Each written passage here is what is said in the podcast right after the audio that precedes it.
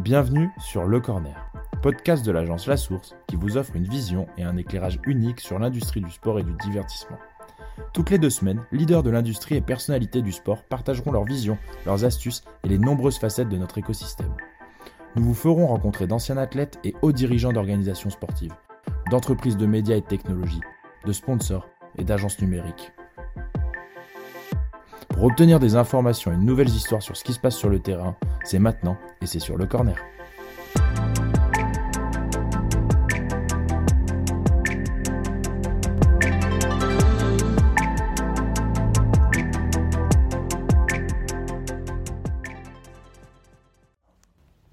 On est tous déjà tombés sur un contenu de Combini. Généralement, c'est des vidéos courtes sur des sujets divers et variés, avec toujours un message euh, super impactant. Et il y a quelques temps, on, s'est posé une question, on s'est dit mais comment ils font finalement pour toujours être cette marque hyper sympathique, au top de la tendance, et exister dans un monde où finalement la consommation évolue à vitesse grand V, les gens se lassent encore plus vite des nouveaux formats, des typologies de contenu, euh, un média qui a été créé à l'arrivée des réseaux sociaux, il y a des nouvelles plateformes qui existent maintenant, mais comment on fait finalement pour exister dans ce monde, sachant qu'en plus maintenant tout le monde est capable de faire du contenu?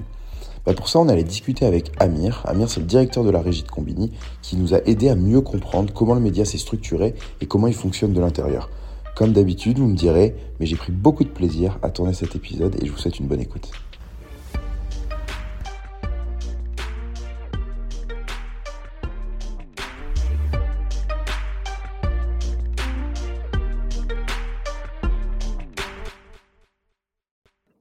Bonjour à tous et bienvenue sur ce nouvel épisode Le Corner.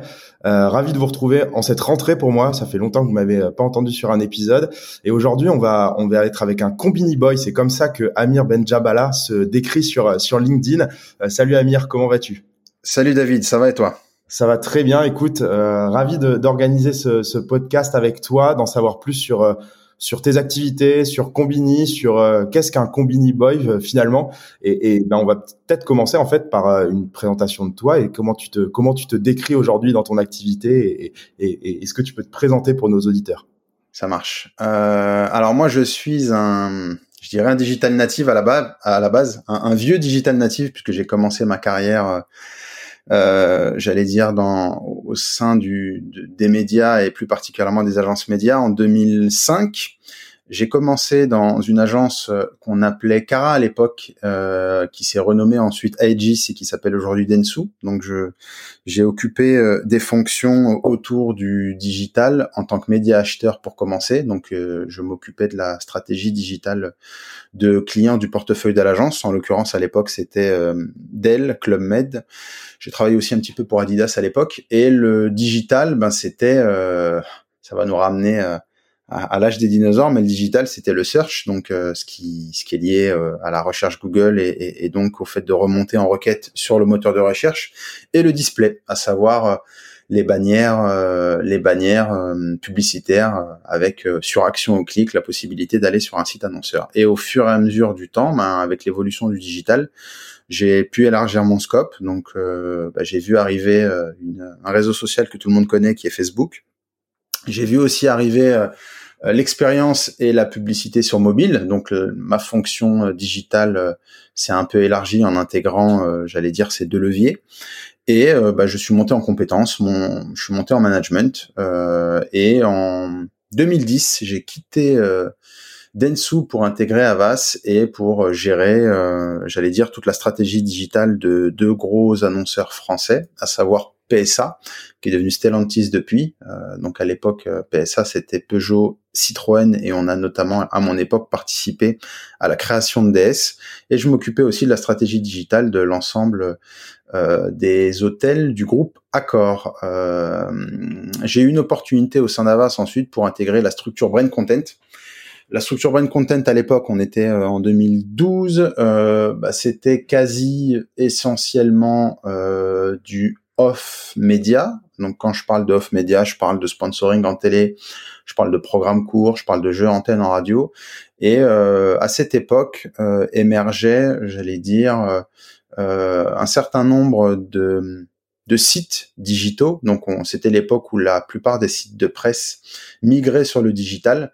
Et donc, on voyait les prémices du brand content digital avec tout ce qui était création d'espaces de contenu, d'espaces dédiés pour les marques. Donc, je suis arrivé à ce moment-là sur les métiers du brand content.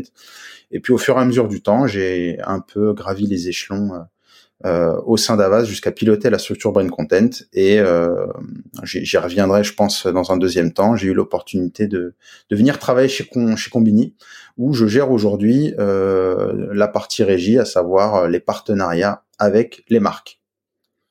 J'ai déjà plein de questions pour toi.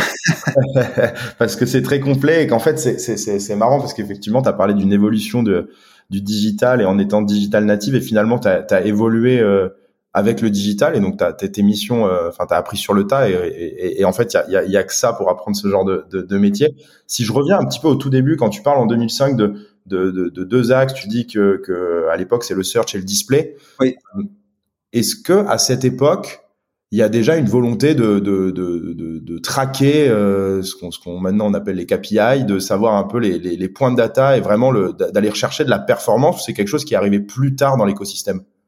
Écoute, ça existait euh, déjà à l'époque. Euh, alors, les moyens et les biens n'étaient pas du tout les mêmes, mais il y avait déjà cette notion euh, de retour sur investissement, de, de ROI. Ça, c'était déjà un mot à la mode en, en, en, 2006. Après, effectivement, il y avait il y avait deux notions en termes de mesure. Aujourd'hui, ça s'est beaucoup plus complexifié. On avait ce qu'on appelle le post-view et le post-click. Le post-view, c'est à un moment donné arriver à corréler l'exposition à ton format publicitaire à, euh, j'allais dire, une finalité qui est la transformation. Donc, c'est d'arriver à dire qu'à un moment donné dans le parcours de l'utilisateur, le fait qu'il ait vu euh, une bannière ben, un, a eu pardon, à un moment donné un impact sur le fait qu'il consomme in fine le produit. Et on avait aussi ce qu'on appelait le post-click, à savoir euh, l'action sur la bannière et derrière la transformation directe. Donc on avait ces deux éléments de mesure.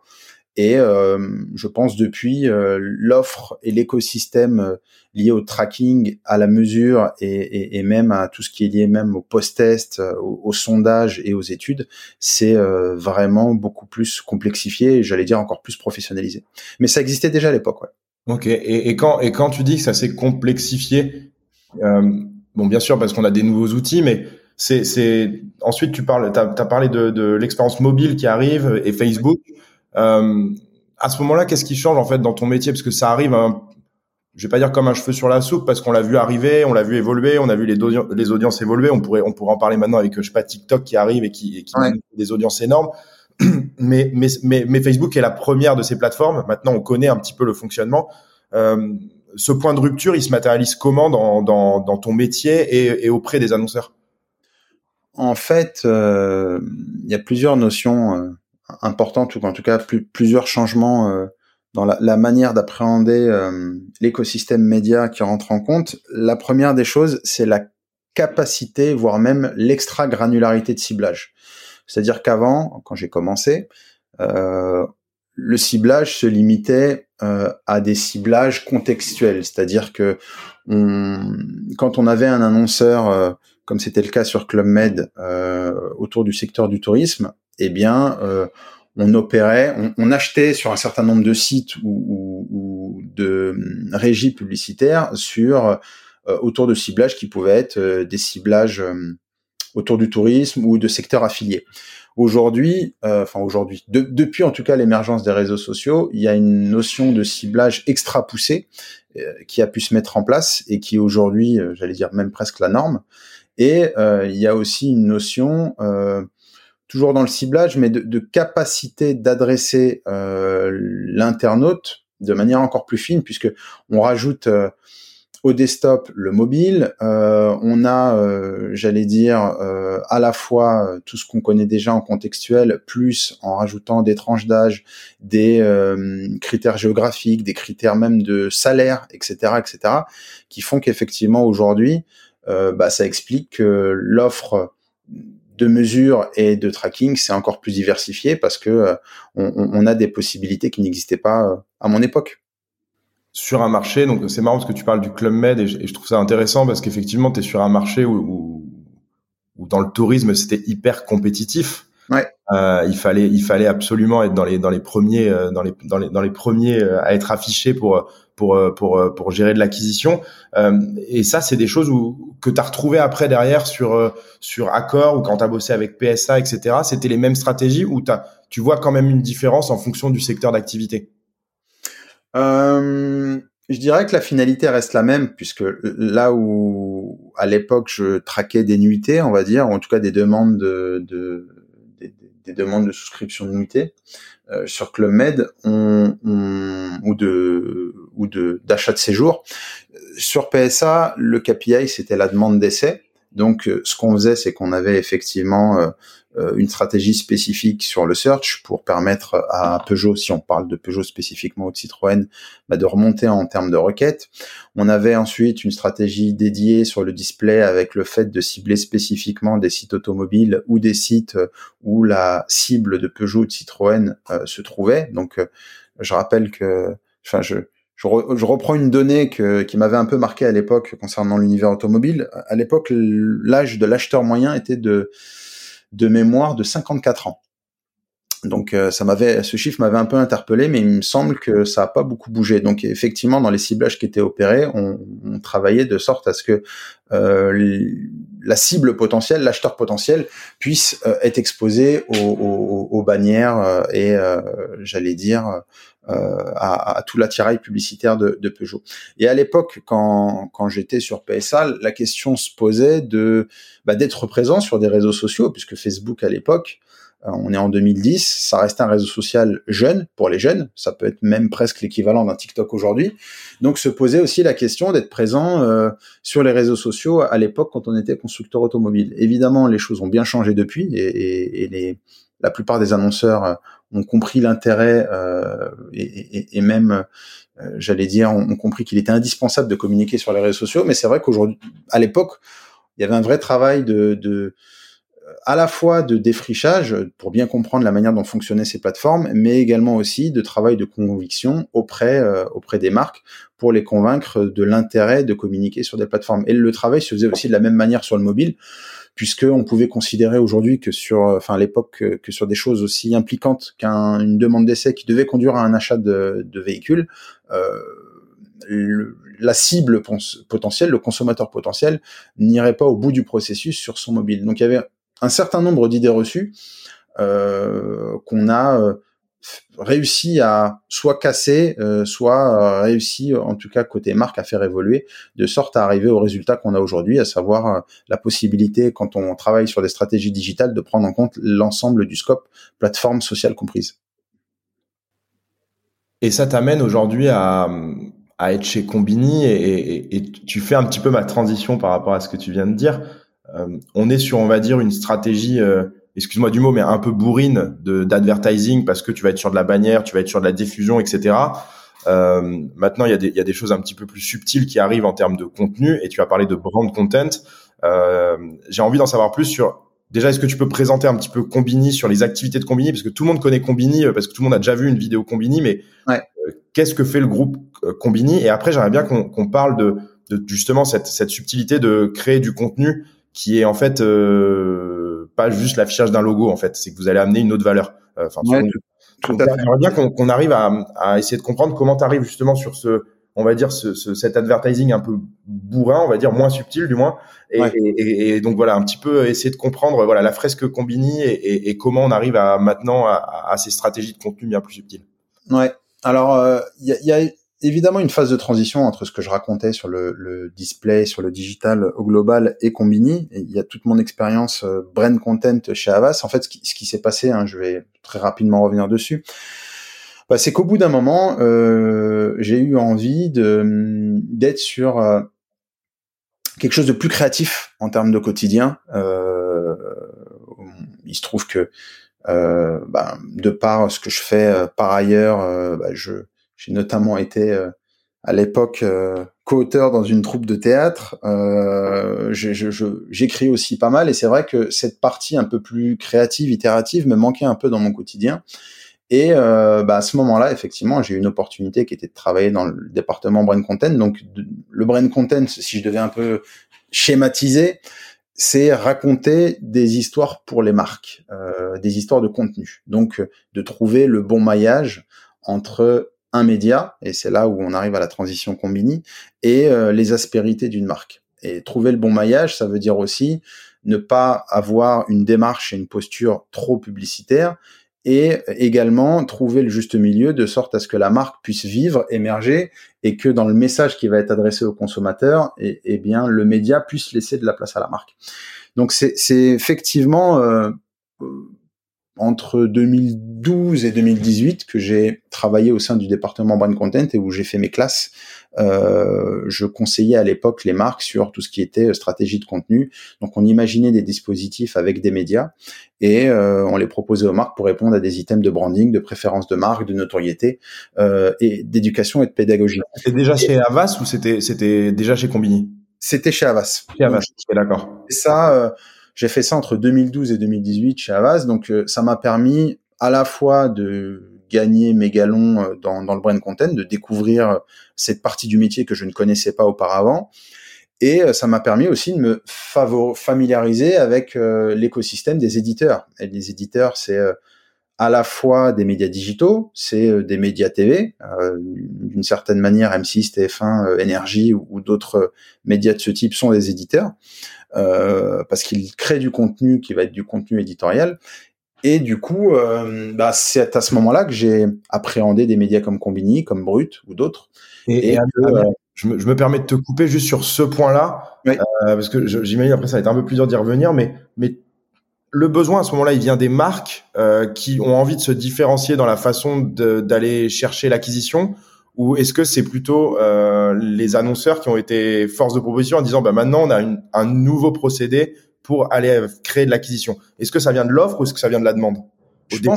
C'est un peu les deux à la fois. Euh, en fait, ce qui, se passe aussi, c'est que on, on, était à une époque euh, où euh, dès lors que les campagnes ont pu commencer à être mesurées efficacement, euh, eh bien, il y avait effectivement un, discours, une volonté ambiante de tout mesurer, de tout héroïser. Et, et, et on s'est aperçu que bah, cette volonté, effectivement, de ne regarder que les ventes, que le profit, que le business, ce qui est entre guillemets euh, euh intéressant via le digital, parce que je, je rappelle que auparavant et avant le digital, on n'avait pas cette possibilité, cette faculté à mesurer l'efficacité des opérations. En tout cas, on le faisait plus difficilement. Euh, ce qui s'est passé aussi, c'est que il y a eu aussi un, sujet de, de, réflexion, des retours d'expérience sur la manière pour les consommateurs d'appréhender la marque. Euh, il y avait aussi un sujet de préférence, de notoriété pure. Et c'est vrai qu'à ce moment-là, euh, avec toutes les possibilités euh, techniques et l'évolution du digital, eh bien, euh, est né finalement cette, euh, ce, ce biais qui était de créer des expériences avec à la fois euh, le fait de capitaliser sur une audience existante, mais avec un message, avec un discours qui était différent, avec une surface d'expression plus importante que juste une, une bannière.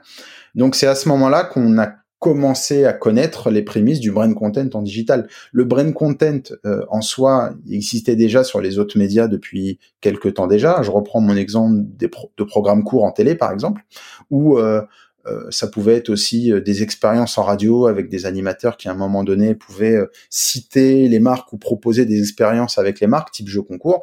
Mais c'est vrai que l'avènement des médias digitaux et des médias sociaux digitaux a permis d'aller un cran plus loin dans euh, la manière ou dans les possibilités qu'une marque pouvait avoir de s'exprimer.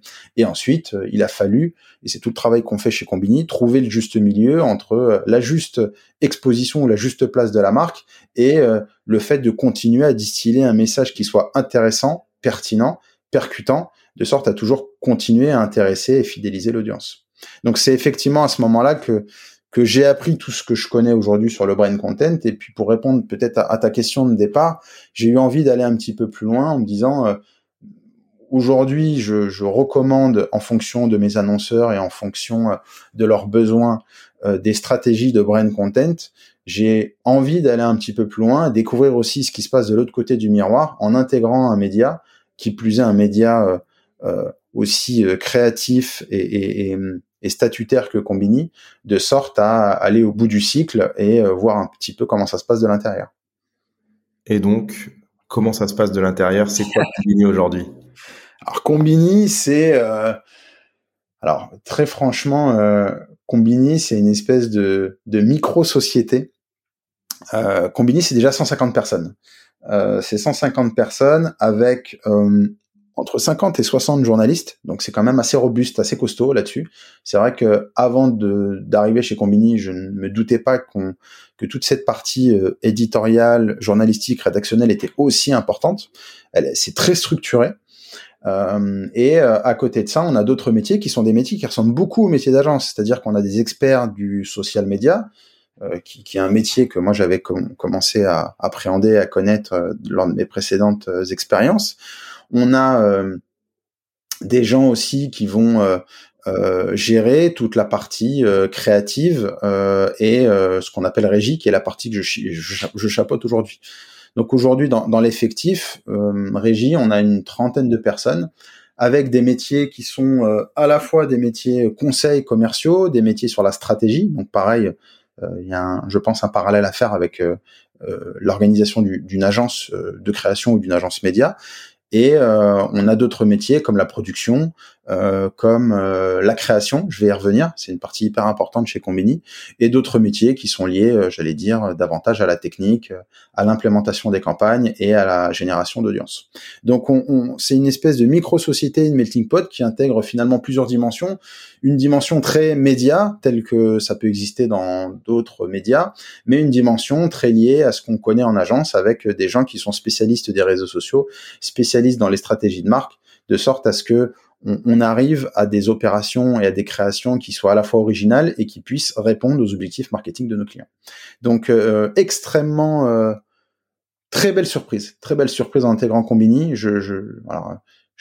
Évidemment, je bossais quand même pas mal déjà en étant en agence avec Combini, mais je ne voyais qu'une partie euh, des équipes et, de l'interface, on va dire, avec notamment la partie commerciale. Mais c'est vrai que on, Combini au sens large, c'est très très très complet. Et tu as parlé donc du coup de, de, de contenu brandé Combini. Euh, moi, c'est cela que je vois sur euh, sur les sur les réseaux sociaux, etc. Vous produisez aussi des contenus en marque blanche que les que les que vos clients peuvent utiliser et, votre nom n'apparaît vraiment nulle part et en fait finalement vous êtes juste en, en, backup pour pour créer pour créer le storytelling pour créer toute la stratégie? Tout à fait, tout à fait. En fait, euh, si on rentre un petit peu dans la partie, je dirais business, euh, entre guillemets pour pour la différencier de la partie rédactionnelle. La partie business c'est la régie. Donc la régie c'est tous les partenariats et tous les dispositifs de brand content et de display qui est quand même une, part importante des métiers de combini euh, qui sont gérés. Donc cette partie implique d'une certaine manière le branding Combini. Donc on, va à un moment donné savoir qu'on est dans un écosystème Combini et on va être sur une logique de maillage d'ADN entre une marque et Combini. Donc là, Combini va assumer sa part de visibilité. On a une autre partie chez Combini qui s'appelle Cule, qui est une agence de création. Et pour le coup, euh, l'idée c'est de se dire que les équipes euh, créatives, euh, l'ADN créatif de Combini va être mise à disposition des marques, mais encore une fois dans une logique créative et publicitaire, sans pour autant euh, la visibilité, logo de Combini. Donc c'est une partie hyper importante pour nous. Et, et puis l'idée, c'est aussi encore une fois que la dimension créative euh, puisse être proposée à des clients sans pour autant qu'on soit dans du brand content et donc dans de la visibilité logo ou de la citation de marque. Quand, quand, quand une grande marque, un grand groupe corporate vient, vient, vient de voir, pourquoi il vient? Il vient parce qu'il a, euh, je sais pas, c'est un grand patron d'entreprise et il a vu ses enfants regarder des vidéos combinées sur euh, sur Instagram euh, et il se dit il faut que j'aille chercher des jeunes. Est-ce qu'il vient avec déjà des idées bien plus abouties parce qu'il a vu un concurrent faire quelque chose? Comment comment comment les gens viennent à vous? Alors on a plusieurs typologies de clients. on a le client qui connaît et qui consomme Combini. Donc c'est en général, et sans rentrer dans, de la caricature, mais c'est en général le, responsable digital, le responsable des réseaux sociaux qui connaît bien le média, et pour le coup qui euh, nous sollicite. Et, là c'est très gratifiant et ça souligne aussi le fait, euh, en tout cas ça montre la place de Combini aujourd'hui dans l'écosystème publicitaire. Euh, on nous sollicite en nous demandant de travailler ou de réfléchir avec une marque X à un format à la Combini. C'est-à-dire qu'aujourd'hui, la ligne de brief, c'est celle-là. On veut un format à la Combini. Donc, euh, c'est à la fois très clair et à la fois assez flou. Et donc, ça nous oblige aussi à euh, travailler une approche spécifique pour le client, à nous réinventer, puisque si ton, format qui fonctionne aujourd'hui, potentiellement dans six mois, il ne fonctionne plus parce qu'il aura lassé, parce que parce qu'il y a des nouveaux codes sur les plateformes, etc. Quoi. exactement. Et, c'est tout le travail de Combini d'avoir su se réinventer régulièrement au prisme des plateformes. Enfin, tu vois, typiquement, il y a un an et demi, je pense que personne ou très peu de gens parlaient de TikTok. Donc aujourd'hui, on a des formats euh, et on a une approche TikTok spécifique à Combini. Et donc, on a des annonceurs qui nous sollicitent pour cela. Mais c'est vrai qu'aujourd'hui, au sens large, il y a une approche euh, à la fois rédactionnelle et une approche créative qui fait que euh, un certain nombre d'annonceurs nous sollicitent pour avoir un rendu qui ressemble à Combini, peu importe le format qu'on y met derrière. Ça, c'est la, j'allais dire, c'est une partie des annonceurs. Et ensuite, je rappelle qu'on est l'un des médias, si ce n'est le média leader euh, sans faire injure à, à, à, nos collègues, concurrents et autres, mais on, on, on est euh, hyper euh, hyper bien référencé sur la cible des 18-35 ans. Donc aujourd'hui, dès lors qu'on veut toucher cette cible, Combini apparaît comme un passage presque obligé. Et, et donc on peut se retrouver dans le cas de figure euh, où l'annonceur qu'on a en face de nous n'est pas forcément consommateur de Combini, mais avec les outils qu'il a à disposition et sur recommandation de son agence, il nous sollicite parce qu'il sait que avec Combini, il, va, pouvoir euh, avec certitude toucher euh, sa cible et son audience. Et à ce moment-là, bah, il y a un travail de dialogue, de discussion, de concertation pour lui expliquer ce qu'on fait, pourquoi on le fait et avec quel résultat derrière. Sur, sur, tu vois, sur ce côté c'est intéressant. Tu as parlé de création, de, de, de, de branding, etc. Qu'est-ce qui, comment dire, qu'est-ce qui fonctionne et qu'est-ce que vous conseillez à vos clients en termes de, de stratégie et de vision long terme, dans le sens où souvent quand on dit, OK, mets-toi à faire du contenu, mais attention, tu vas pas avoir des résultats euh, parce que tu as fait deux postes. Euh, Souvent, c'est du long terme et c'est des stratégies où euh, il faut répéter l'effort et c'est en c'est en répétant cet effort qu'on va créer effectivement une audience et qu'on va et qu'on va pouvoir euh, capitaliser dessus. Euh, du coup, c'est est-ce que vous avez exactement la même approche euh, avec vos clients en disant bah écoutez, on va faire je sais pas 10 contenus sur 10 mois et c'est là où on va pouvoir vraiment mesurer l'attraction. est-ce que vous leur laissez un peu plus de liberté sur sur sur sur ce qu'ils veulent parce que ils sont en train de cibler un événement qui est dans un mois et ils se réveillent un peu au dernier moment? Euh, comment ça se passe sur sur sur tout ça? Parce qu'on lit maintenant, il y a un peu tout le monde qui essaye de faire du contenu. Euh, on lit partout qu'il faut euh, effectivement être être persévérant. comment ça se passe quand on est aussi créatif à côté? En fait, le travail qu'on fait, c'est avant tout un travail de conseil. C'est-à-dire qu'on on, essaye d'être au clair avec le client sur ses enjeux, sur, ses objectifs et sur le résultat potentiel. Comme je le disais tout à l'heure, on a beaucoup de profils de personnes chez Combini qui sont des anciennes personnes qui ont bossé soit dans des agences sociales, soit dans des agences médias, c'est mon cas, soit dans des, dans des agences d'activation. Donc cette notion euh, euh, d'approche conseil et euh, j'allais dire d'accompagnement, elle est hyper importante chez Combini. Après, euh, on, il y a deux notions qui sont importantes. C'est à la fois euh, l'objectif qu'a le client, le budget qu'il a, puisque il faut être aussi assez réaliste euh, par rapport au budget qu'il a et, par rapport à ce que nous on peut euh, euh, lui proposer dans, dans, dans l'équation budgétaire qu'est la sienne. Et ensuite, l'idée c'est de voir ensemble par rapport à une opération de brand content qu'on fait, ben, quel curseur on met. C'est-à-dire que si on est sur une marque institutionnelle, il y a évidemment des messages à faire passer, mais on va, par rapport aux idées qui vont être les nôtres, peut-être avoir des recommandations d'avoir euh, des idées créatives peut-être un peu décalées, peut-être un peu humoristiques. Donc il faut aussi, il y a une notion de prise de risque dans ce qu'on fait. Alors prise de risque maîtrisée parce qu'on a quand même un certain nombre d'années d'expérience, mais c'est vrai que euh, l'annonceur va, euh, dans certains cas en tout cas, devoir euh, être un temps soit peu plus disruptif que d'habitude, un peu plus décalé que d'habitude. Et euh, l'idée, encore une fois, pour Combini, c'est de travailler, de réaliser un contenu qui puisse être à la fois instructif et attrayant. Attrayant pour générer de l'engagement et instructif parce que euh, l'objectif de brand content, c'est qu'à un moment donné, les valeurs de marque ou le message de la marque puisse être assimilé par, par, par l'internaute. Ensuite, dans des logiques, j'allais dire, plus long-termistes et plus pérennes, bah, il y a un accompagnement qui est différent, euh, il y a des objectifs qui, qui sont différents. Aujourd'hui, par exemple, on accompagne un, un, une marque comme Prime Video sur euh, des dispositifs à l'année. Et pour le coup, l'objectif pour nous, c'est de mettre en avant, mettre en exergue le catalogue souvent méconnu, moins vu, moins médiatisé euh, de Prime Video. Et c'est vrai que là-dessus, bah, ça passe par des campagnes qui se veulent longues, par des contenus qui soient visibles sur l'ensemble des plateformes et avec une approche qui est à la fois, euh, si on parle de mesure de résultats liées au, KPI de vue et d'engagement qui vont être faits par rapport au contenu qu'on va proposer, mais avec un principe aussi de post-test pour euh, vérifier post-opération les effets sur la notoriété, sur la préférence ou sur d'autres items de ce type-là. Donc effectivement, en fonction des enjeux et de l'ambition de l'annonceur, on va avoir euh, bah, une recommandation qui va être liée peut-être juste à, un, à une opération sur un temps réduit, parce que par exemple, je, tu, l'avais indiqué tout à l'heure, ben on va avoir un, un, lancement de boutique ou euh, peut-être un, événement dans un instant T, et là à ce moment-là, on va considérer qu'il va pas, qu'il n'est pas forcément, euh, qu'il n'y a pas forcément besoin de communiquer trois mois à l'avance, mais il y a d'autres campagnes, d'autres enjeux qui vont être plus des enjeux à long terme, où là, encore une fois, en fonction de, de l'ambition qu'on se donne avec le client, on va être sur une approche plus euh, longue durée. J'ai deux axes que j'ai envie de creuser. Euh, le premier, c'est, vu que tu as quand même parlé pas mal de performance et de résultats, il y a un aspect création, après il y a un, il y a un, aspect diffusion. Euh, ça, ça, signifie que vous avez des incentives sur, le, sur la performance de vos contenus. C'est-à-dire que quand, vous, quand, quand, quand un client vient vous voir, j'imagine qu'il vous dit, voilà, moi je veux, je veux euh, comment dire euh, être vu par euh, tant de personnes, je veux euh, avoir un retour sur investissement, etc. C'est des choses du coup vous vous êtes incentivé aussi d'un point de vue d'un point de vue économique?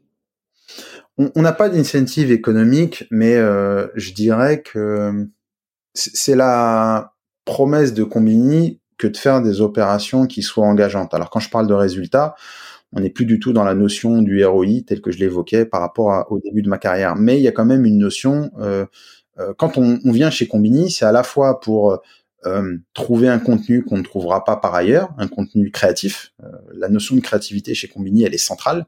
Mais et, du coup, bah, c'est presque un cercle vertueux, c'est-à-dire que dès lors que le contenu est créatif, qu'il est spécifique ou adapté à chacune des plateformes de diffusion, il va engager, et s'il engage, eh bien, on aura coché les cases de la visibilité euh, et, euh, j'allais dire, de, l'engagement. Si c'est pas le cas, ça amène deux résultats, ou en tout cas deux, deux, deux, euh, deux conséquences. La première conséquence, c'est que le client ne voudra pas forcément revenir la prochaine fois parce qu'il va considérer qu'il n'en a pas eu pour son argent, si on parle de manière assez basique.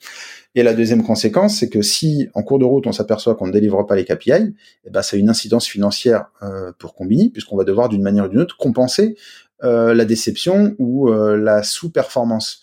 Donc dans les deux cas, on est perdant à la fois pour la renommée et la notoriété de Combini, et à la fois d'un point de vue purement financier pour Combini. Donc c'est notre intérêt à tous, au-delà de, de, du besoin d'incentiver les uns les autres, mais c'est notre intérêt à tous de faire des contenus qui performent, qui soient vus, et voire même, au même titre que ce qui peut se passer dans une agence de création, qui puisse être primé. On, on essaye de faire des campagnes un peu atypiques qui puissent, à un moment donné, être des vitrines pour nous. Et c'est en fait c'est dans ta fidélisation que tu vois le, que le résultat était bon finalement. Exactement, exactement. Les, je, t'ai dit que j'avais deux points et l'autre il a rien à voir. T'insistes énormément sur la sur la créativité et, et, et je sens que c'est c'est un sujet qui te qui te tient à cœur. Moi, ça m'amène une question, c'est dans beaucoup de vos vidéos, il y a des, il y a des talents, il y a des, il y a des célébrités, il y a des, il y a des, il y a des gens qui forcément créent de l'audience. Euh, comment ça fonctionne? C'est-à-dire qu'au sein de Combini, vous avez des gens qui, qui, qui gèrent des talents, qui gèrent des relations avec des talents pour pouvoir les solliciter euh, quand il y a un besoin. Comment, comment ça fonctionne? Parce que euh, finalement, Combini, oui, c'est une, c'est une plateforme maintenant de, de, renom et elle, elle, est toujours de renom grâce à surtout ces talents aussi qui viennent, euh, qui viennent créer des, des, capsules dessus. Ouais, tout à fait. C'est un, c'est un bon point. Alors déjà, je, je vais pas enfoncer de porte ouverte, mais je pense sans qu'il y ait trop de, de là-dessus, pouvoir dire que les personnalités, et surtout ceux dans, dans le monde de l'entertainment, aiment Combini. C'est-à-dire que, je le disais, Combini, c'est une micro-société, et euh, moi, ça m'a assez surpris, bluffé, euh, de voir toute la journée des personnalités venir, repartir de chez Combini, défiler. Donc c'est vrai que... Euh, ces, ces, personnes qui sont dans une logique de promotion, de, de visibilité, sollicitent Combini ou Combini les sollicite, ça, ça dépend dans quel sens les choses vont, parce que aujourd'hui Combini est le média de la pop culture. Donc l'édito et la rédaction euh, voient passer ses personnalités, ses talents, ses influenceurs. Euh, nous, à côté de ça, évidemment, on capitalise et on, on profite euh, de cette attractivité pour Combini euh, bah pour avoir accès plus facilement à certaines personnalités, à certains influenceurs. Mais ça nécessite quand même un certain cadrage et une certaine discipline. Et pour cela, on a ce qu'on appelle un talent manager, qui est la personne qui va euh, de manière privilégiée contacter euh, les personnalités.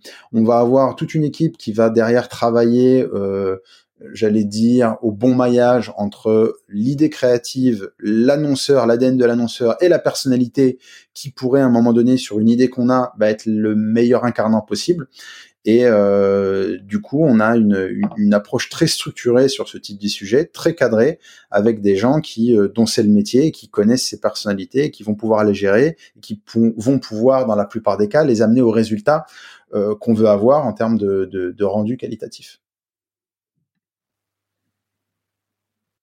Les demandes, elles viennent de sur ces talents, elles viennent des, des, annonceurs. C'est vous qui faites des suggestions, vous dites euh, euh, tel chanteur, ça irait bien pour telle campagne. Euh, c'est comment ça se passe? Parce que les, talents et, on le voit, bah, comme tu le sais, nous on est on est très focus sur le milieu du, sport et entertainment. Euh, quand tu vois qu'aujourd'hui de plus en plus de, de, de, joueurs, par exemple, font attention à leur image, font attention à, à, à ce qu'ils véhiculent. Comment ça se passe du coup C'est on va dire chaque talent a un peu une liste de sujets sur lesquels ils sont ok de parler. Et vous le savez déjà un petit peu en amont. Euh, comment vous créez ce lien? Parce que j'imagine, faut, faut froisser ni l'un ni l'autre. Votre client, vous pouvez pas le froisser en disant, bah non, un tel, il veut pas tourner avec toi parce qu'en fait, il aime pas ta cause. Et à la fois, le talent, tu peux pas lui dire, ben, je te propose quelque chose qui en fait n'est pas lié à tes valeurs. Euh, comment ça? Parce que c'est de l'humain là, ça devient ça devient beaucoup plus compliqué. je dirais. Tout à fait, tout à fait. Alors, euh, pour répondre au début de ta question, il y, a deux possibilités. Euh, soit l'annonceur arrive avec euh, entre guillemets, sa liste de vœux, à savoir euh, les talents avec lesquels il aimerait travailler.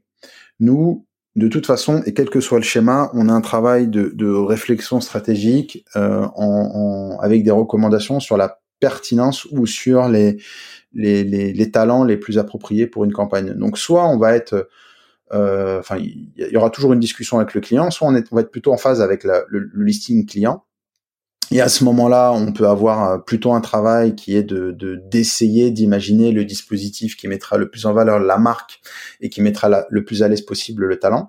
Soit, à contrario, c'est plutôt nous qui, qui allons identifier et proposer euh, un listing de talents qu'on trouvera approprié avec la campagne. Donc, quoi qu'il arrive et quel que soit le schéma, tout se fait dans le consensus. Ensuite, on, on, essaye. Alors, euh, ce qui se passe dans ces cas-là, je pense que tu le sais, les talents, les sportifs sont assez souvent sollicités. Et nous, de notre côté, euh, eh bien, comme à chaque fois, on peut être sollicité avec des opérations qui se font, qui se font pas, qui sont décalées dans le temps. Donc, on va pas, euh, en tout cas dès le début, contacter directement les talents. On va contacter, on va, on va déjà se fier à notre expérience en proposant un listing de talents, euh, un, un panel pour éventuellement avoir la réaction et faire réagir le client. En fonction de ça, on va avoir une discussion avec l'agent du talent pour euh, checker des choses comme la disponibilité, le fait que le talent soit globalement à l'aise avec les valeurs de marque. Et si les voyants sont au vert, à savoir euh, un annonceur qui est plutôt séduit par la liste qu'on va lui proposer, le fait qu'un talent soit disponible et qu'il n'y ait pas de contre-indication par rapport euh, à la marque en elle-même, et eh ben là, on va le contacter directement et on va commencer à opérer des discussions pour trouver le bon curseur. Après, l'équilibre, il n'existe jamais vraiment avant, c'est-à-dire que on a évidemment un modèle, une manière de faire travailler les talents et des formats combinés qui font que euh, on, est très euh, euh, très aguerri sur ce type de dispositif, mais on aura toujours une discussion tripartite avec les talents, de sorte encore une fois à ce qu'ils soient le plus à l'aise possible et que la marque aussi soit à l'aise sur la manière pour Combini de traduire la campagne. Super clair, super clair et et je, suis en train de réfléchir en même temps euh, sur sur les dernières euh, les derniers contenus que j'ai pu voir de Combini et et de lier un peu à, à, ce que tu viens de dire pour pour pour matérialiser ça.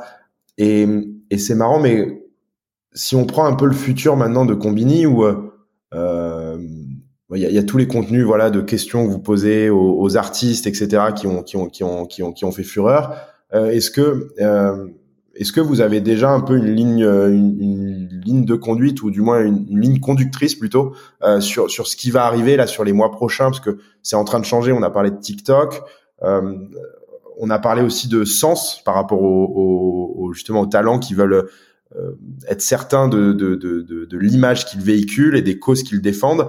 Euh, Est-ce que du coup, vous, ça fait aussi évoluer vos, votre typologie de clients? Euh, Est-ce que ça fait évoluer votre façon de, de créer ce contenu, etc. Ou tu penses que là, vous êtes sur une tendance qui va encore un peu durer? Je pense que de toute façon, étant un média social, Combini doit systématiquement s'adapter aux plateformes, aux règles en vigueur sur les plateformes, parce que je rappelle que les règles, que ce soit Facebook, Insta, même YouTube, changent très régulièrement. Donc ça nous oblige aussi à avoir une approche format qui sans cesse évolue. C'est aussi tout l'intérêt d'avoir des gens qui soient experts de ces plateformes, qui communiquent régulièrement avec elles et qui puissent très vite nous débriefer des dernières innovations, des dernières tendances, des derniers changements. Euh, tu vois, typiquement, quand il a fait, il a fallu prendre le virage du Reels, avec notamment Instagram, eh ben, on a eu toute une approche publicitaire, format brain content autour. Il a fallu qu'on le fasse très vite et de la meilleure manière possible, de, de sorte à rester, euh, j'allais dire, euh, à l'avant-garde et euh, rester innovant sur ces sujets-là. Donc, la notion d'agilité, elle est induite chez Combini. Après, on a évidemment différents enjeux. On, on, a un enjeu important qui est de continuer la croissance qu'on qu'on a sur TikTok l'audience TikTok de Combini a, été multipliée par trois en l'espace de six mois et l'idée c'est de continuer à accélérer, mais continuer à accélérer qualitativement parlant tout en, en préservant la des Un peu Amir sur, euh, j'arrive pas à me rendre compte c'est quoi l'audience de Combini euh, si tu, je sais pas, mensuellement, c'est quoi le nombre de vues euh, sur vos vidéos?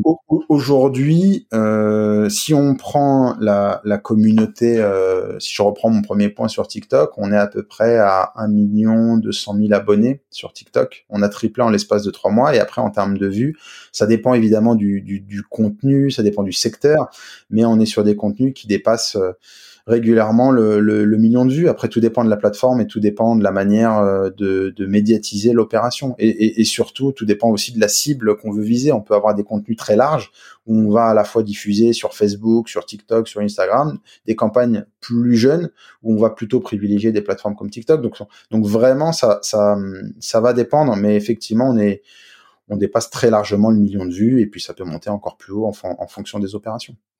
Quand on fait ces audiences-là, euh, comment on, comment on gère euh, le fameux bad buzz et comment on gère aussi le la haine sur les réseaux sociaux. On voit, bon, euh, on tourne ce podcast pour, euh, on, va être transparent avec les auditeurs. On est le 7 octobre. Il y a, il y a, il y a un procès en cours, notamment sur sur justement de la de la haine sur les réseaux sociaux. comment on, comment c'est un sujet qui devient de plus en plus important. Comment en tant que marque on, on, on gère ça? T'es jamais à l'abri finalement qu'une vidéo euh, tourne mal, que, que le message soit mal perçu par, par, par ton audience. Euh, c'est des sujets, j'imagine, sur lesquels vous êtes attentif. Comment c'est géré de votre côté? Il y a déjà un prérequis chez Combini, euh, et c'est notre ligne de positionnement, c'est que tous les sujets, quels qu'ils soient, sont traités avec une tonalité qui se veut positive. On n'est pas là pour faire la morale, on n'est pas là pour, euh, entre guillemets, euh, euh être enfin, les contenus qui sont faits, euh, je parle avant tout des contenus édito, mais ça se décline ensuite sur les contenus de brand content. On n'est pas euh, du tout là pour, euh, on sensibilise, mais on, on a toujours, on intègre toujours les codes de l'entertainment. Donc ça, c'est important et ça évite, je pense, certaines sorties de route ou des contenus puissent être trop clivants. Euh, par, ou en tout cas qu'on ait des réactions qui soient pas forcément, euh, qui soient peut-être trop négatives. Ça c'est le premier point. Après, on est sur les réseaux sociaux, donc on n'évitera pas euh, certains commentaires négatifs, euh, certains haters. Ça, je pense qu'il faut faire avec, et, je pense qu'il ne faut pas non plus être dans la surmodération. Ça n'a pas d'intérêt ni pour notre audience, ni pour la marque. Après, on a assez de recul pour euh, juger de la qualité du contenu qui est produit. Et si évidemment on a des contenus, et c'est depuis que je suis chez Combini en tout cas jamais arrivé, mais si on a des contenus où on se prend une tollée des réseaux sociaux, et eh ben évidemment euh, on applique des, des, actions correctives, potentiellement on, enlèvera le contenu. Mais très franchement aujourd'hui ce n'est jamais arrivé. Et puis on a une une telle expérience chez Combini, puisqu'on fait quand même du brand content. Enfin, Combini existe depuis 2008 et fait du brand content depuis j'allais dire presque cette époque-là. Donc effectivement, on peut avoir des contenus qui plaisent moins, c'est aussi le risque, euh, mais des contenus qui créent, euh, euh, j'allais dire un bad buzz ou qui à un moment donné font qu'une marque est ultra exposée, ça ne nous est pas arrivé et, et, et je pense pas que ça arrivera parce qu'encore une fois, on a le garde-fou ce garde-fou qui est la tonalité, la manière de combiner bah, de s'adresser à son audience. Très bien. J'ai un peu envie de finir avec des choses un peu plus légères que, que la haine et le bad buzz sur les réseaux sociaux.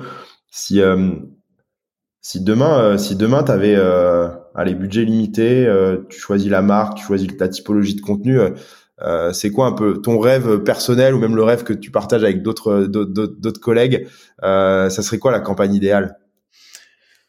Moi, tu, sais, un peu comme toi, euh, je suis un passionné de sport et, encore plus de basket. Et j'ai vécu, euh, moi, je suis de la génération de Jordan. Donc, à un moment donné, produire un contenu euh, pour Nike et encore plus pour Air Jordan, avec potentiellement une production avec Air Jordan en personne, ce serait, je pense, mon plus gros rêve. Mais c'est c'est un rêve de gosse, je pense, qui ne se réalisera jamais. Mais voilà, en tout cas, ma campagne parfaite, ce serait une campagne pour ma marque préférée, pour mon modèle préféré, pour mon sportif préféré. Ok. Bon, le message est passé, on sait jamais. Hein. C'est comme ça. on sait jamais si tu nous écoutes, Michael. si, je sais pas s'il parle français, Michael. Non, je crois pas. on traduira, on mettra les sous-titres pour ce passage. Grave. Super. Euh, t'as, as pas, pas, mal parlé de, de créativité. Euh, t'as un tout petit peu parlé de, de ta vie perso au-delà du boulot, et je trouve ça toujours cool aussi d'avoir un peu ce, ce côté-là. Tu as parlé de, de, de, troupes de théâtre notamment. Ouais. Euh, J'imagine que ça, ça a forcément un enjeu dans, dans ton quotidien, créativité dans ton boulot, créativité ailleurs. Euh, tu lis un peu les deux ou, tu arrives quand même à, à, dissocier tout ça? Écoute, euh, malheureusement, j'ai dû mettre de côté un peu ces activités pour plusieurs raisons. La, première, c'est que je suis aujourd'hui, pour, continuer sur mon perso, père de famille, père de trois enfants, donc ça prend du temps, c'est de l'énergie. J'ai aussi un métier qui est, qui est très prenant et, et, je fais beaucoup de sport, euh, donc du basket, je fais euh, un petit peu de crossfit et, et aussi du jiu-jitsu brésilien. Donc euh, effectivement, les activités théâtrales ont dû être mises un peu de côté, euh, mais euh, mais voilà, euh, encore une fois, ça reste une de mes passions. Euh, je, je, je, regarde aussi beaucoup ce qui se fait sur la sur la scène, jeune scène française, mais en tout cas, le travail d'écriture tel que je le faisais auparavant est, est, malheureusement moins possible aujourd'hui. Très bien. Si tu en plus, je pense que tu vois passer pas mal de contenu et pas mal de choses assez chouettes. Euh, tu as utilisé d'ailleurs le mot pop culture un moment. Ouais. Si tu dois conseiller des choses à nos, à nos auditeurs, que ce soit des podcasts, des livres, des, des, des films, enfin ce que tu veux, euh, on doit se tourner vers où? Euh, Alors, je vais plutôt partager entre guillemets deux, deux, deux dernières, euh, je dirais, visionnages, lectures que j'ai fait dernièrement. Alors, je pense que je vais pas surprendre grand monde parce que c'est plutôt des choses mainstream, mais je viens de mater une série sur Netflix euh, qui est un peu la série dont, pas mal de gens parlent en ce moment, qui est Dahmer. Je sais pas si tu as eu l'occasion de la voir. Jeffrey Dahmer, qui est le, tueur en le cannibale de Milwaukee, ouais. un tueur en série. Euh, alors c'est un peu glauque hein, ce que je vais raconter, ça va casser un peu le podcast, mais là j'ai voulu finir sur une note positive. Je t'ai dit pas sur la ah, réseaux sociaux, sur le bad buzz. Ça, va être intéressant parce que effectivement c'est une série un peu glauque. Euh, c'est un, une personne qui, malheureusement, euh, dans les années 70-80, euh, un peu sévi, tué et mangé ses victimes.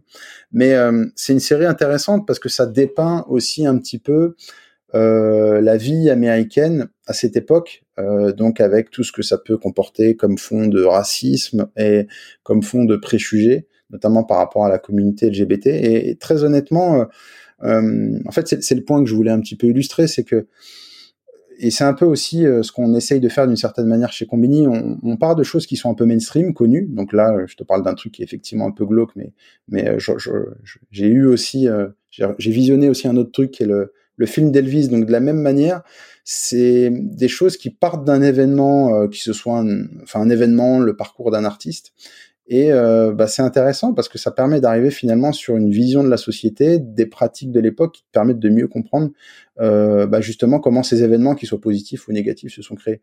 Donc j'ai pas de, j'allais dire de coup de cœur spontané à citer, mais c'est si j'ai un conseil à donner, matez la série Dahmer, c'est hyper intéressant. Et euh, le film Elvis, qui pareil est un film mainstream, mais ça m'a finalement donné envie d'en savoir un petit peu plus sur le, le personnage. Moi, j'étais complètement passé à côté d'Elvis. Bon, C'était pas du tout ma génération à la base. Je suis plutôt de la génération de Michael Jackson. Mais du coup, j'ai eu envie de m'intéresser à la fois au personnage et au contexte culturel de l'époque.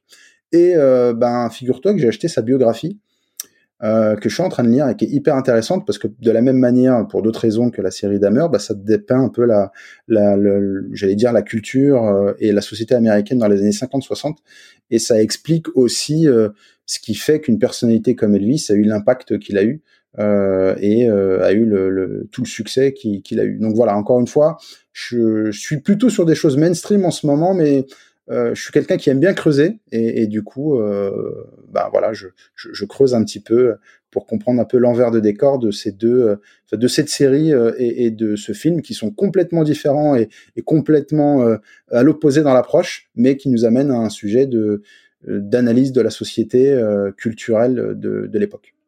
Bah, si t'as bien aimé Elvis, il y a un film, il, il, est un petit peu plus vieux, Walk the Line sur Johnny Cash, donc même période. Okay.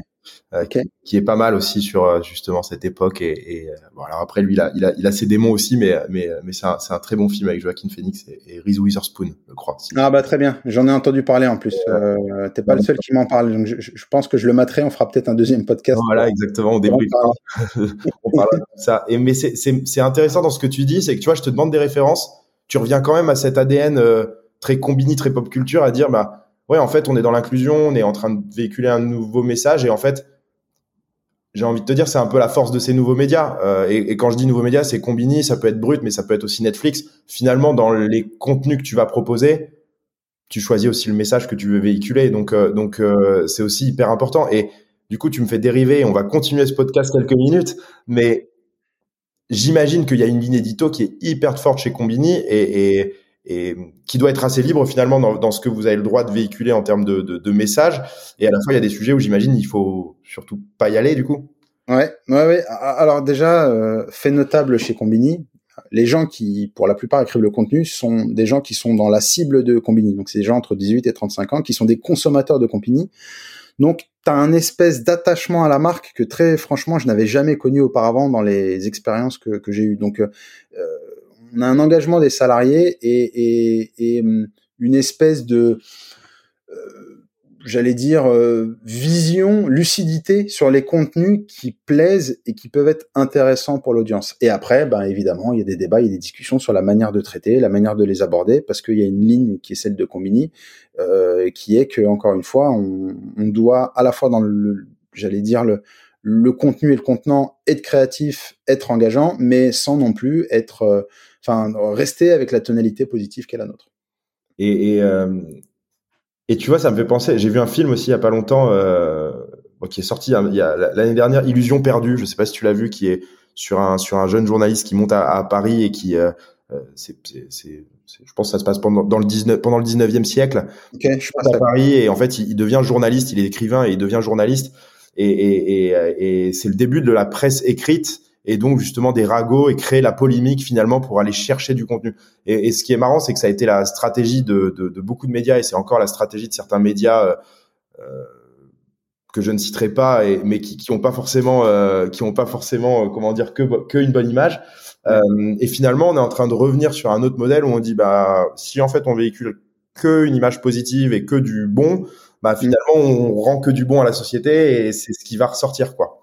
Et il y a ouais, cette bataille. Et ce film, ouais, Illusion perdue, est, est, assez marrant de se dire, ouais, en fait, déjà au 19e, euh, la stratégie de polémique et de et, et d'acheter le papier pour avoir la bonne polémique et la bonne critique était déjà était déjà d'actualité, quoi. Ouais, bah écoute, je, je le film, mais effectivement, euh, on essaye chez Combini de ne pas se prendre pour ce que nous ne sommes pas. C'est-à-dire que on, on, on part de l'entertainment pour arriver euh, à traiter des sujets de fond. On a notamment euh, un, un, une toute une ligne éditoriale autour de, sujets sociétaux qui s'appellent engagés. Donc ça va être le, le fait de traiter le cyberharcèlement ou, ou de traiter d'autres sujets de ce type. Là, on traite en ce moment un sujet sur l'anti-gaspillage.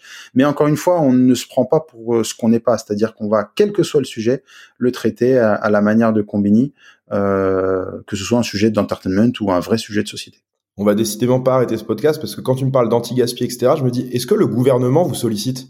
Parce que tu vois, ils ont, ils pourraient avoir des campagnes où euh, tu veux sensibiliser les jeunes sur euh, le tabac, sur l'alcool, sur, enfin, peu importe le sujet finalement. Euh, vous, êtes sollicité? on, on, échange et on communique avec le gouvernement par deux biais. Euh, bah, par le biais rédactionnel, on a notamment eu de, une interview de, de, Monsieur le Président au moment euh, j'allais dire, de l'élection. Euh, on a un certain nombre de politiques qui interviennent aussi en fonction des sujets. Et à côté de ça aussi, sur mon métier, sur le brain content, on est sollicité sur des campagnes euh, gouvernementales. Après, encore une fois, on a des discussions, des échanges, euh, avec toujours cette volonté de ne pas juste être un porte-voix euh, bête et méchant du gouvernement, mais en, en essayant de porter des sujets qui sont importants pour notre ligne éditoriale. On a notamment discussion en cours avec le gouvernement pour euh, des sujets autour de l'office, euh, des offices de tourisme. Euh, donc on, essaye d'être à la fois cohérent avec notre ligne éditoriale, mais évidemment on, a des pas mal de sujets sur des, par rapport à des enjeux gouvernementaux ou par rapport à des messages du gouvernement. Ouais, tu vas véhiculer le bien social, mais après tu vas t'affranchir de tout ce qui est biais politique finalement pour pour garder ta, ta ligne édito. Ce qui est compliqué en termes de, de médias parce que tu regardes, je reprends encore la presse écrite, mais c'est vrai qu'un journal va être très vite catégorisé à droite, à gauche, si on reprend le spectre politique. Euh, et, et c'est vrai que c'est difficile de garder une espèce de neutralité. Euh, c'est vrai, c'est pour ça qu'on est aussi hyper méticulé sur les sujets euh, sur lesquels on va intervenir. On a aussi des discussions. Alors, il n'y a pas d'ingérence entre la rédaction et, et ma partie, c'est-à-dire que la rédaction est totalement libre euh, de traiter de ces sujets, et, et, puis moi, je suis globalement aussi libre euh, par rapport aux marques avec lesquelles on travaille. Mais il y a quand même des discussions on se voit assez régulièrement avec la directrice de la rédaction euh, et la direction générale par rapport à des sujets qui peuvent être plus ou moins touchy, euh, avec encore une fois une logique de concertation et de discussion, de sorte à ce que tout le monde soit à l'aise. Ça vous arrive de refuser des clients? Ouais, ça nous arrive de refuser des clients. Euh, le, le, le, gros, le plus gros capital chez Combini, ou en tout cas euh, ce qu'on veut préserver plus que tout, c'est l'audience.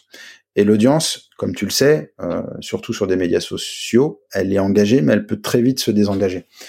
Donc quand on a, on est sur des, je vais prendre peut-être des exemples concrets, mais quand on a des annonceurs qui nous sollicitent sur des sujets qu'on peut identifier comme étant un peu greenwashing, donc qui, avec le fait d'utiliser la caution de Combini pour faire passer des messages, euh, bah pour s'acheter une espèce de respectabilité, ben pour le coup ça nous arrive de refuser en disant voilà bah écoutez nous euh, par rapport à ce que vous nous demandez de faire on n'est pas hyper à l'aise parce que euh, bah, parce que telle ou telle action euh, ben ne nous paraît pas enfin on se sent pas à l'aise ou légitime pour la porter ou parce que vous par rapport au message que vous portez on sent que vous n'êtes pas non plus hyper légitime aussi pour le faire. Donc on, on, le fait à chaque fois encore une fois de manière très diplomatique. Encore une fois on n'est pas là pour faire la morale et pour donner des leçons mais il y a certaines campagnes, certaines thématiques avec lesquelles on n'est pas à l'aise et donc euh, on ne le fait pas. Très clair. Bon, on a un peu flingué la conclusion parce qu'elle était il y a 10 minutes. Euh, mais dis quoi, j'ai une autre question, c'est plus sur le futur de Combini. Euh, médias francophones, il y a volonté ouais. à, à s'internationaliser ou c'est compliqué dans ce genre de, de milieu? Pour être euh, tout à fait honnête, ça a déjà été fait par le passé, avant que j'arrive. il y avait notamment des bureaux en Angleterre, aux États-Unis euh, au Kenya aussi, il me semble, euh, ou Nigeria, excuse-moi, et en Allemagne. Euh, il a été décidé de tout recentrer sur les pays francophones, avec notamment euh, Paris et potentiellement des contenus sur les autres pays francophones, mais qui partent de Paris. Euh, en fait, on a constaté que le modèle économique, en fait, le fait d'avoir un média français dans des pays étrangers, c'était compliqué pour plein de raisons, à la fois pour des points, en fait, en gros, soit il y a un vrai sujet d'investissement euh, massif sur ces pays euh, et, à ce moment-là, effectivement, on peut avoir le débat de est-ce que c'est pertinent, pas pertinent, mais on est quand même sur des marchés très concurrentiels avec une approche marché qui est pas du tout la même que celle de la France. Donc euh, c'est pas du c'est pas c'est pas du tout évident sur des médias comme les nôtres d'être présent à l'étranger et on, a finalement décidé de se recentrer en France. Et euh, pour le coup, rien ne dit que on ne retentera pas pour l'étranger, mais aujourd'hui effectivement, ce n'est pas à l'ordre du jour. Ok. Oui, après ça peut être effectivement, euh, c'est plus des gros groupes médias après qui se créent et qui ont des, des, filiales et des entités différentes en fonction des pays et de la culture, quoi. Ouais, tout à fait. Mais c'est vraiment pas évident d'avoir un contenu euh, qui, par rapport à une culture donnée, euh, enfin un, un, média unique, mais qui puisse décliner son contenu sur différents pays avec des cultures qui sont pas les mêmes. C'est pas du tout quelque chose d'évident. Ouais, ça paraît plutôt logique. Qu'est-ce qu'on te souhaite pour euh, pour la suite? On me souhaite euh, beaucoup de contenu avec les marques euh, et on se souhaite surtout euh, la santé, l'énergie, de, continuer à, faire notre travail avec autant de gaieté, de bonne humeur et d'énergie. Voilà. C'est plutôt une belle conclusion. On s'en sort pas trop mal finalement. Ouais, ça va. On, on s'est rattrapé. On s'est bien rattrapé. Merci beaucoup, Amir. C'était un plaisir. Merci, David. À bientôt. Salut. À bientôt. Ça y est, vous êtes arrivé à la fin de cet épisode. On espère que vous l'avez apprécié et si c'est le cas, n'hésitez pas à lui donner 5 étoiles sur votre plateforme d'écoute préférée. En attendant, vous pouvez toujours visiter notre site internet www.lasource.io pour en savoir plus sur nos activités ou tout simplement vous abonner à notre newsletter pour recevoir le meilleur de l'actualité sport et tech chaque mois dans votre boîte mail. Et je vous dis à bientôt pour un nouvel épisode Le Corner. Le Corner